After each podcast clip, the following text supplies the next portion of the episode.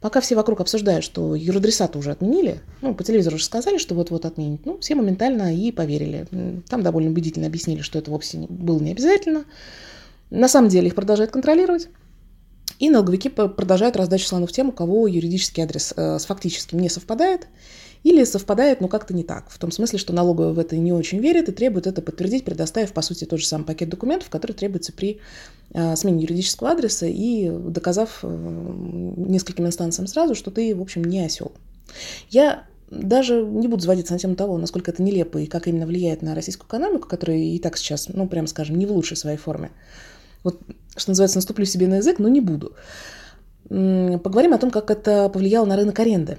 Мне прям вспоминаются времена, когда я начинала бизнес. Я тогда, помню, обошла пешком в феврале как раз месяца половину Москвы, буквально стучала в каждый офис, а, офисное здание, спрашивала, нет ли у вас маленького офиса в аренду. И мне все говорили, что нет на сайте, по-моему, realtor.ru, он назывался тогда самым-самым-самым популярным, офисы меньше, чем 200 метров, в принципе, практически никогда не появлялись.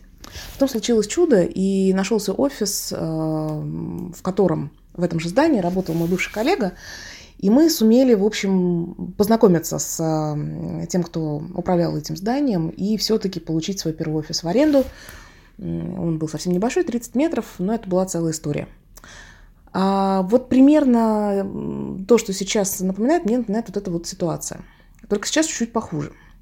Поскольку тысячи компаний, которым офис никогда не был нужен, а, и которые пользовались ну, покупными юридическими адресами, ну, как бы понятно, что адрес вроде не нужен, но если государство требует, давайте купим. И был какой-то такой статус-кво. В общем, все вокруг понимали, зачем нужны эти адреса и как это все работает. Ну так вот, поскольку эти тысячи компаний ринулись снимать так называемые реальные офисы, ну, естественно, маленькие недорогие, на рынок, то тем, кому эти офисы действительно были нужны для начала деятельности, оказалось очень тяжело их найти и снять. Сейчас ситуация следующая. Маленькие офисы стоят бешеных денег. И уже по цене почти сравнялись с теми, что покрупнее. Что, как бы, ну, понимаете, маразм сам по себе. Маленький офис уходит как горячие пирожки. То есть вот физически на ЦАНе появляется объявление, ему 40 минут от труду, а офиса в продаже уже нет, он уже ушел. На этот рынок прискакали буквально все мошенники города.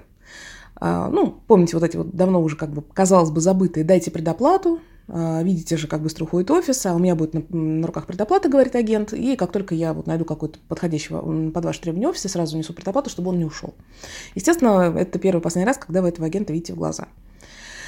Есть еще такая проблема, которую тоже многие, кто не сталкивался недавно с арендой офисов, пока еще не заметили, но она очень существенная. Очень многие собственники стали предоставлять юрадрес только за отдельную и э, почти всегда не маленькую плату.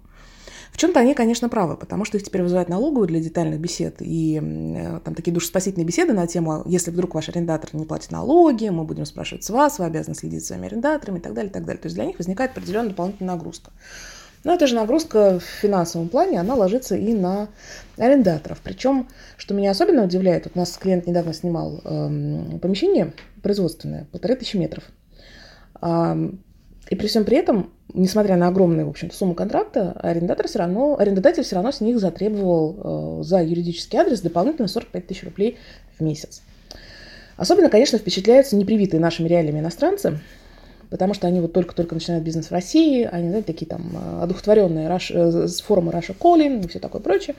И вот они приходят на этот наш рынок, на который их Russia Calling, и вот вляпываются вот это вот все сразу с юридическим адресом, с вакханалиями, с маленькими офисами, с, аги- с агентами-мошенниками, ну и так далее и тому подобное. В общем, целый э, букет, скажем так, позитивных эмоций они получают э, при попытке выйти на российский рынок. И меня, конечно, это очень огорчает, потому что и наша работа, и, в общем-то, многие из действий государства в последнее время, они были направлены ровно в противоположную сторону. А то, что мы вот получили сейчас этой борьбой с юридическими адресами, это, конечно, ну, иначе как вредительство назвать в принципе нельзя.